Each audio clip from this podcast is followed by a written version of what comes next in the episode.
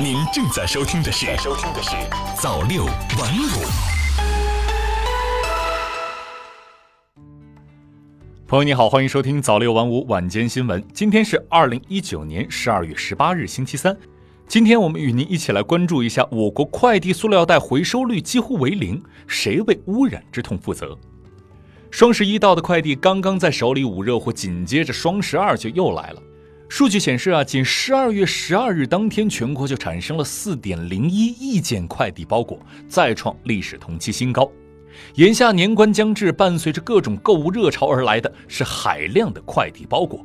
当这些包裹送达以后，产生的纸箱、塑料包装等快递包装垃圾都去哪儿了？该如何处理？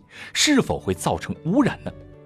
今年双十二啊，家住北京市西城区的李女士在网上买了五六样东西。这几天已经陆续送到家里了。李女士开心的拆快递的同时，也为如何处理快递垃圾发愁。我今年双十二买了好多东西，拆的时候还挺开心的。不过拆完过后呢，就满地都是那个纸盒，还真是挺麻烦的。与李女士有类似想法的还有几位市民，在被问到如何处理快递垃圾的时候，几位市民都表示，多数情况是直接扔掉。我一般是拆完就扔楼下垃圾桶。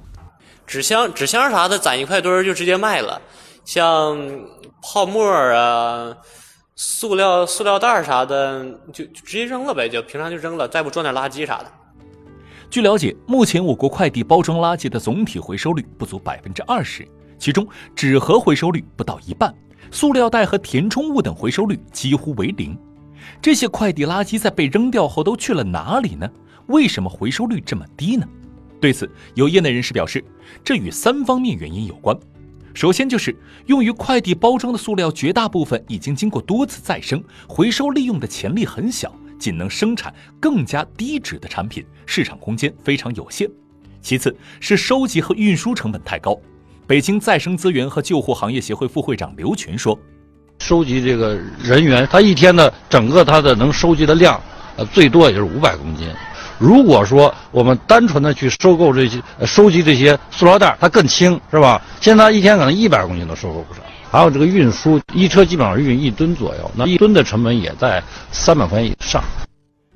而除了成本上的问题，将收集来的快递垃圾进行后续处理也是个麻烦事。据了解，快递产生的这些包装箱、胶带、填充物等流入城市垃圾循环系统后，纸箱需要打碎重制后才能再次利用。而塑料袋和填充物因无法循环利用，基本上都被填埋或焚烧。一位从事十多年废旧纸板回收工作的王师傅说：“如果纸盒上缠满了胶带，那么就无法完全被打碎，甚至会弄坏机器。粘胶又不是纸，在在这个在他们打浆粉刷的那个粉碎的时候，还要堵了机器的呀。嗯，这个东西不好的。快递包装垃圾回收成本高，利润低。”因此，快递行业几乎不会主动回收这些垃圾。但是，根据国家邮政局日前发布的一份数据，我国包裹快递量占全世界包裹快递总量的百分之五十以上。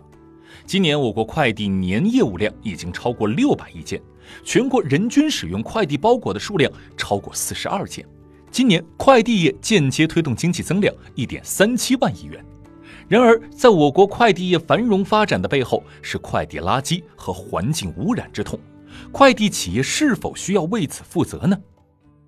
这是我双十一期间买的一件快递，大家能猜到这里面装的是什么吗？那我们现在就来拆开看一下。拆开以后呢，发现就是这样的一支笔，但是我们可以看到，它却用了大约有一米长的这样的塑料来包装。这样的过度包装真的有必要吗？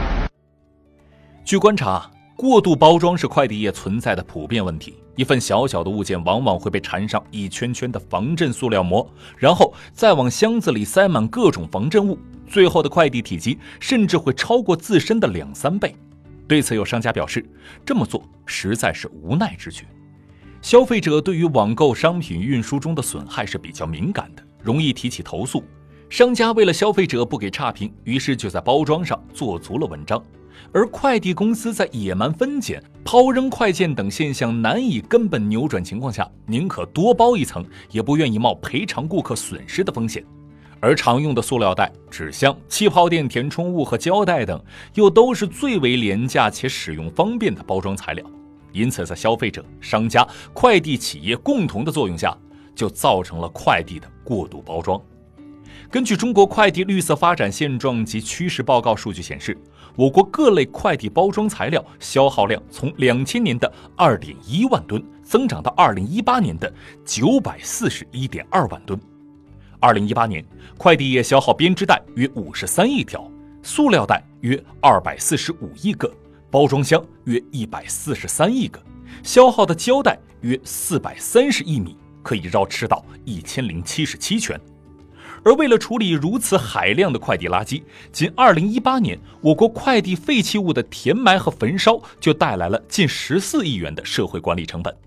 与此同时啊，在生产、使用和处理快递包装的过程中，还排放了一千三百零三万吨二氧化碳，间接造成了环境污染。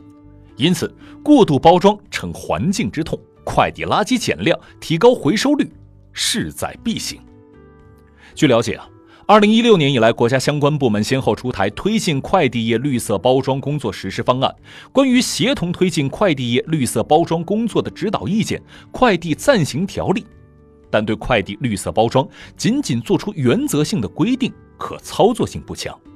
再加上快递绿色包装是一个系统工程，涉及资金、技术、政策等各方面的因素，因此啊，要实现快递绿色包装，除了需要严格落实该系列标准外，真正实现，还需要立法部门以该系列标准为契机，适时制定包装法。